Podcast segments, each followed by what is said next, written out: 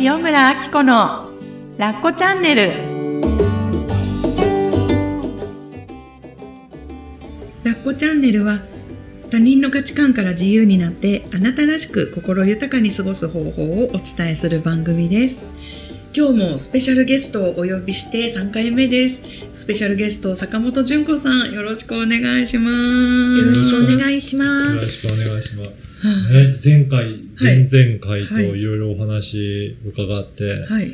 その HSP っていうのをうん。話を聞いたら、なんか私は全然当てはまらないのかなと思って、真逆だろうなって思いながら私も聞きました、うん。あんまりその気質ないような感じがして、ううん。羨ましいけどね。ね、ううん。ん、うん。あんまり全然気にし、そんな細かいことまで気にしてなかった。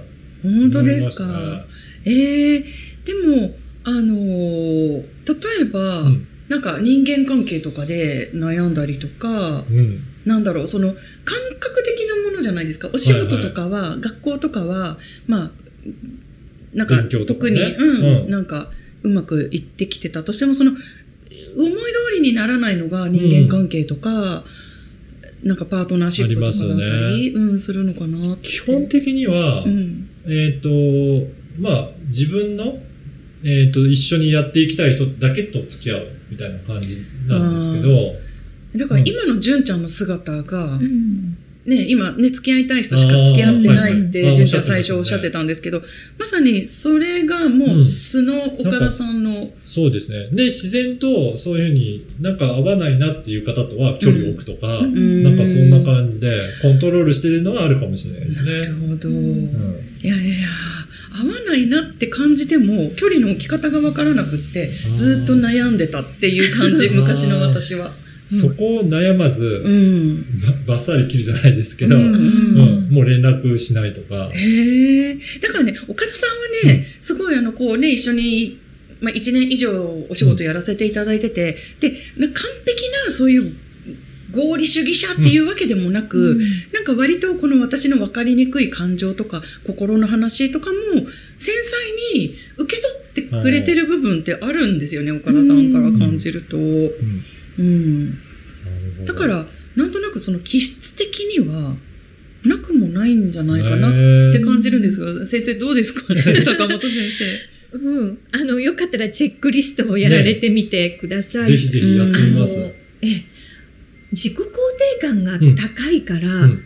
あのさっきねあのご自身で自己肯定感高い状態でずっと来たんでってこともおっしゃられてて、私自らその言葉を言う人と今日初めて会ったのですごく うん。あのびっくりしたんですけどね。だからうん。もしかしたら、その HSP の気質を持っていながら、うん。自己肯定感が高いから、うん。その敏感で繊細な自分を受け入れながら、うん。もう自分がこうしたいっていう本音を常にうん。ちゃんとキャッチして、うん。それに沿って行動するってことが自然とで、まあ、やれるあーなるほど。のかなっへて。子供、親の影響はやっぱり大きいと思ってて、はい。うちの父親からは、自分の子供なんだから、できないはずがないぐらいの感じで、何でもできるっていうふうに言われてて、うんそのまま素直に受け取って、あできるよなって思ってきているから何でもできるのがベースにあるような気がするんですよね。すごいっすうんね、前回の私たちの話と真逆の。ドツボに入りっぷりと全然違うようね。んうんなので結構何事に対してもそれなりにそつなくはこなせてたので、ううんん。でもちろん苦手なものは苦手だけどそれはやらないって決めてるからうん。嫌なことないし、これも感性が豊かだったり鋭くなかったら、うんそういうふうに自分とも付き合えてこなかったと思うんですよ。なるほど、なんか岡田さんにね、あの今まで人生ですごい悩んだこととかなかったんですかとか時々聞くんですけど あんまりなんか私が欲しいネタが出てこなかったりするんですよ。うん、そうですね、うん、そっか。だからなんか自分の感性に対しては、うんそのする鋭さっていうのかね、うん豊かさみたいなのも終わりででしかもあのご夫婦のね会話の様子とかをね 時々聞かせていただくんですよ岡田パパの。でえっ、とねお話聞いてるとあ奥様のその、まあ、機嫌だったり顔色だったりその言葉にはできない男の人にはあんまりキャッチしてもらえないような感覚をなんかすごい繊細に察知していて、こう言葉の選び方だったり声のかけ方だったりをされててなんか羨ましいなと思って。やっぱりそこそういう気質、うん。HSP かどうかまだわからないけど、なんかその気質的なものは十分素質あるのかなって。うんそうなんですね。うんちょっとぜひチェックしてみます。はい。ええだからなんかなんか自己肯定感が高い人バージョンじゃないけど、ん。それで悩んでこなかった人っていうのもいるんだね、うん。いますね。HSP の中で。うんうん。そうすると、うん。その敏感で繊細なうん。気質が才能として人生で生かされてくるんですね。う。ん。ん、まさにね、この岡田さんのこねえ。の感じ。あでもなんかすごく参考になりますよね、うんうん。私自身もその HSP かわからないけど自分の感性が邪魔ってうん。昔は思って悩んできてた方が、そうやって自分の感性と仲良くなることによって生かす、なるほどプラスに生かすってことができる。モデルがいるじゃないですか 目の前にみたいな感じでしたけど。だから私、人と話すのはうん。苦手じゃなくて、特に1対1は、うん。その方がどう感じてるかは確かになんとなくわかるから、うん。こここうですかねって言った時に、うん。その人がこれやりたいんだなって言うと、あ、じゃあそっち側でなんとか調整するっていうのが、うん。うん。うん。いけてるのかなっていうのがあうんるので、その人その人には合わすのは比較的苦じゃないですそう、ね。ん。だってあ今日初対面でしょ、ん。初対面。純ちゃんと岡田さん、そうですあどうどうですか？その居心地。なんかもう悪いとは言い。捨てない。いや居心地いいですようね。んでですよね、うそうなんですよ。あのー失敗してもちゃんとフォローしてくれる雰囲気がものすごくあるから、ん。安心してうん。出していいんだなって思います。そうなんですよ。そうなんですよ。私も初対面の時そういう感覚があってのうん。今うん。だったりするんで、うん。そっか。でもこれを聞いてる方はすごくねなんか未来が見えますよね。うん。こんな風にど。今の自分の感覚を岡田パパみたいに生かしていっていいんだって、だからもうより排除するものじゃないっていうことなんですよね。そうなんそうそう。うんもう本当、もうそれが才能であり能力だから、自分の人生に生かしていくことができたらいいですよねうん。素敵ですよね。そうかそうか。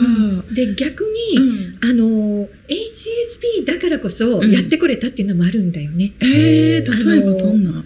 と顔色を伺ったり、うん。なんかその場の空気を読み取ったりっていうことをすることで、うん。自分を守ってくることができたのね。ど。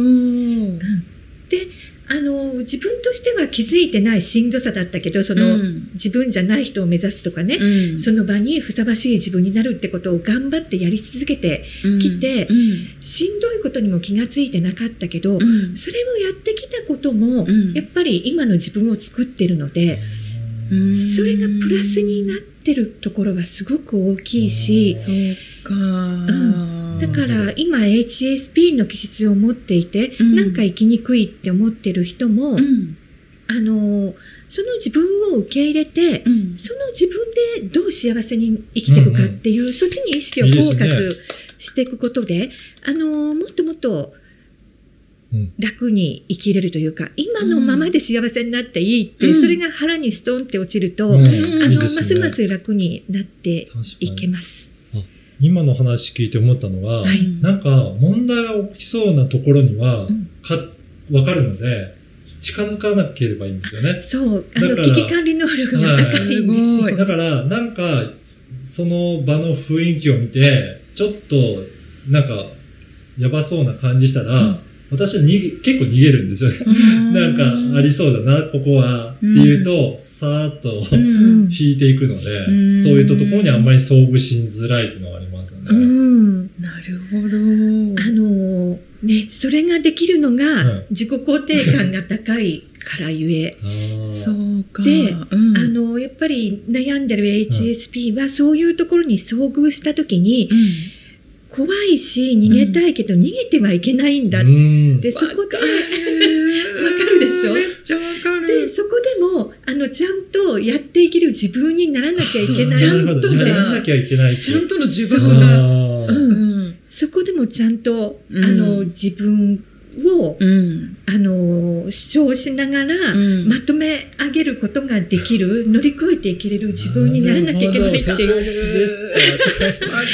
それでね、余計苦しくなっちゃう。大変なの分かってるけど、そこ行って、行かなきゃいけないちゃんとやんなきゃいけないっていう思いが出ちゃうんです。そう。なぜなら、それうをしなきゃいけないって思い込みがね、幼少期の頃からずっとあったから。そうすることが偉いことであり、ちゃんとした人間になれる道だと思ってきたから。なるほど。そう。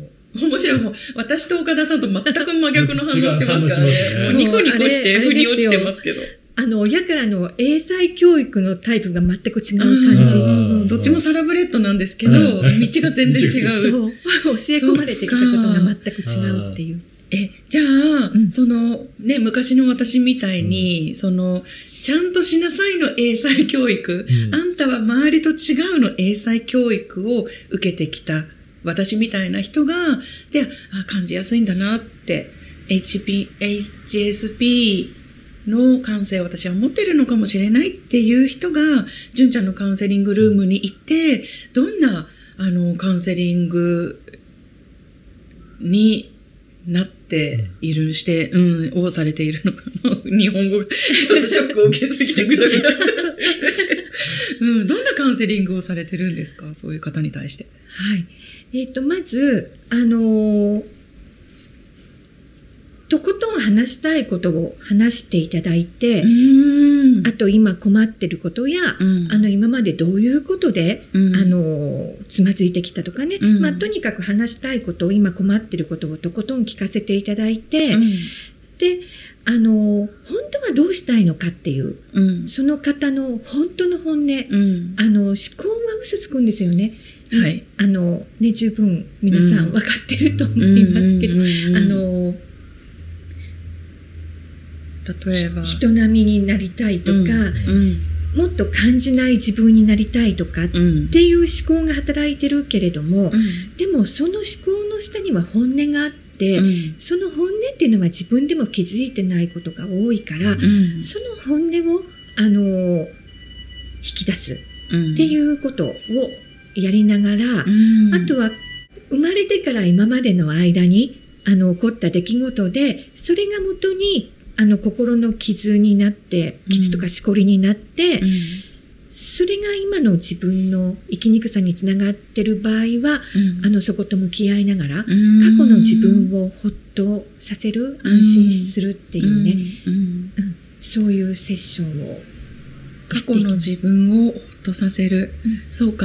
じゃあ例えば私みたいな人がクライアントさんでね行ったらまずはこの思いの丈最近感じてることをこうわーって話させてもらってでまあちゃんとしなさいで育って苦しかったことがだんだん見えてきたりとかしてそうするとそのそのちゃんとしなさいって言われて苦しかったそこを見つめていくってことなんですよね。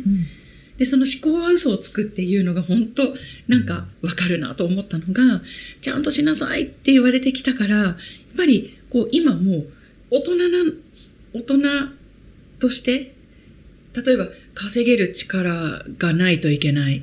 会社である程度の地位にいないといけないとか、仕事ができる私でいないといけないとか、ママ友の中でうまくやれる自分でいないといけない。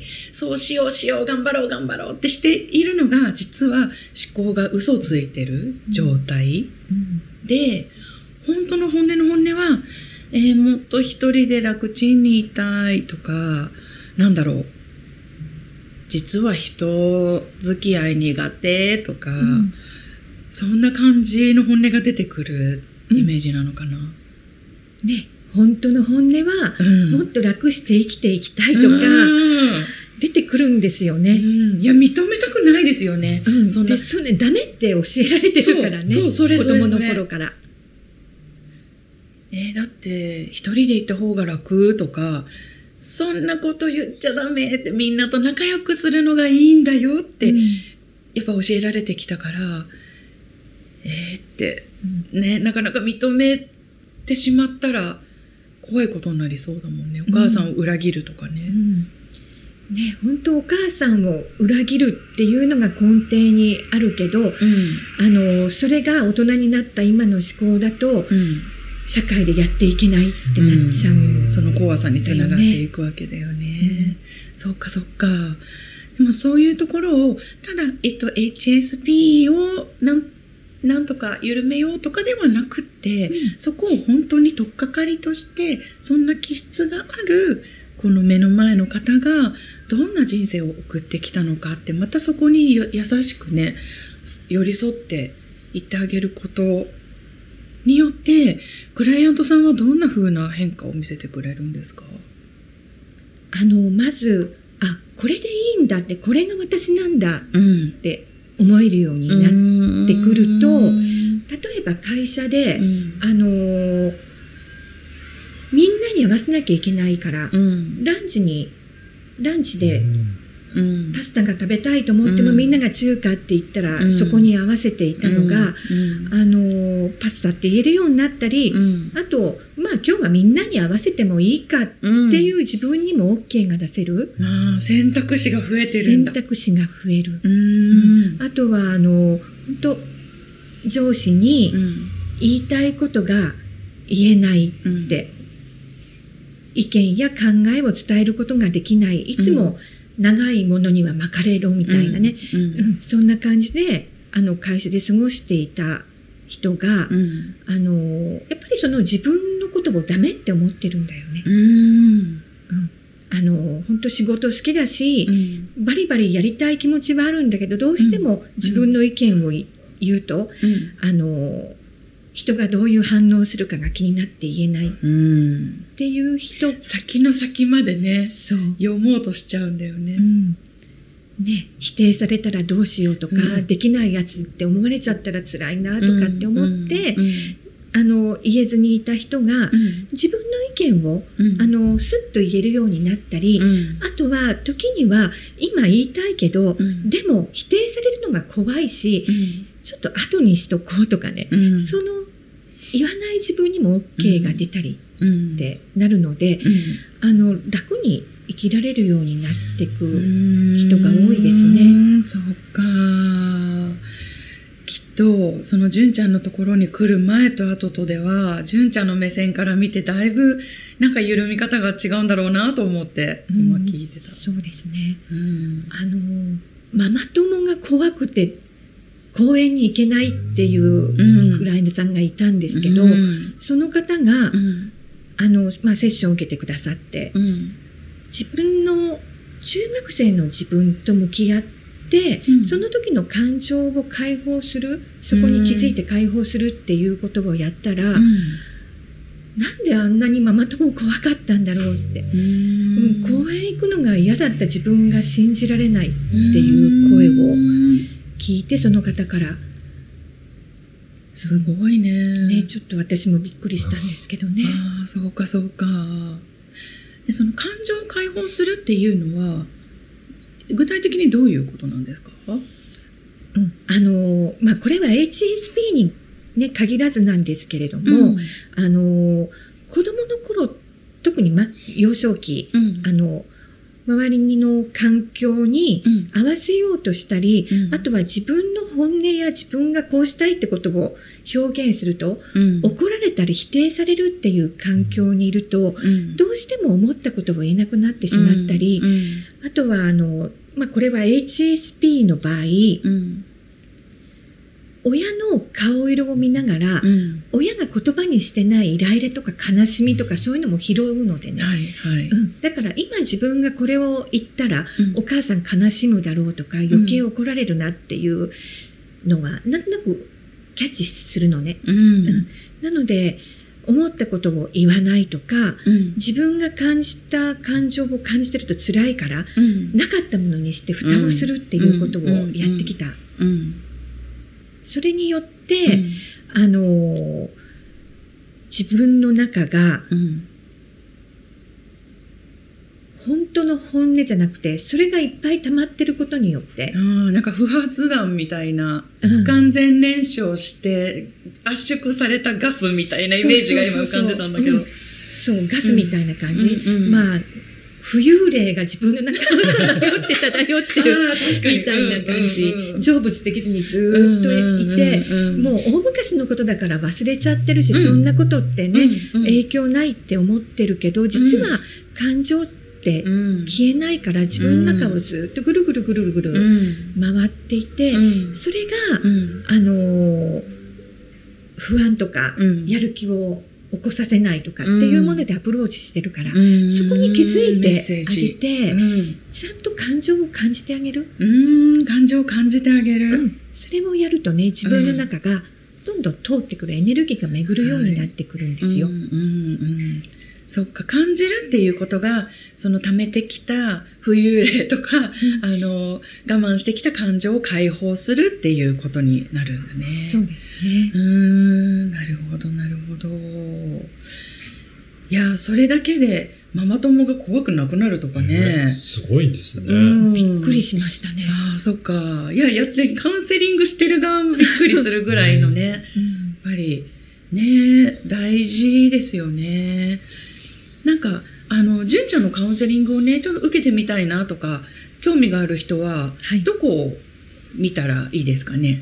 はい。あの、私のホームページを見ていただくと、あはい。あのーどこに問い合わせをしたらいいかっていうのが載ってるので、うんへーそこから、あはいじゃあのぜひぜひ概要欄に。貼っておくので、はい。うん気になった人はそれでえっとチェックリストみたいなやつもあるんでしたっけ？あります。それもね別 URL だと思うのでそれも別に貼っておきますので、はい、ありがとうございます。ね、チェックしてみてもらって、で、なんかね、今日あのカウンセリングの内容とかも聞かせていただいてるんですけど、実際、純ちゃんがね、どういうことを発信してるかっていうのもね、そこでめぜひ見ていただけたらと思います。はい。では、なんか全然違う活動をしてる2人なんですけど、メッセージ伝えたいことは本当に一緒なんだなってそうですよいうのが。ね。うん。今回いろいろ話聞いてね分かりましたね。ねえだからこうやっぱり波長があって自分の感覚とか感情をね大切にすることって自分を愛することなんだよっていうのをね、あのー伝えているんだなと思いました。うん、またねよかったらぜひはい番組にも遊びに来てください。ありがとうございます。3回にわたって坂本純子さん HSP 専門カウンセラーの坂本純子さんにお越しいただきました。純ちゃん今日は本当にありがとうございました。はい、ありがとうございました。なっこチャンネルは他人の価値観から自由になってあなたらしく心豊かに過ごす方法をお伝えする番組です。次回も皆さんよろしくお願いします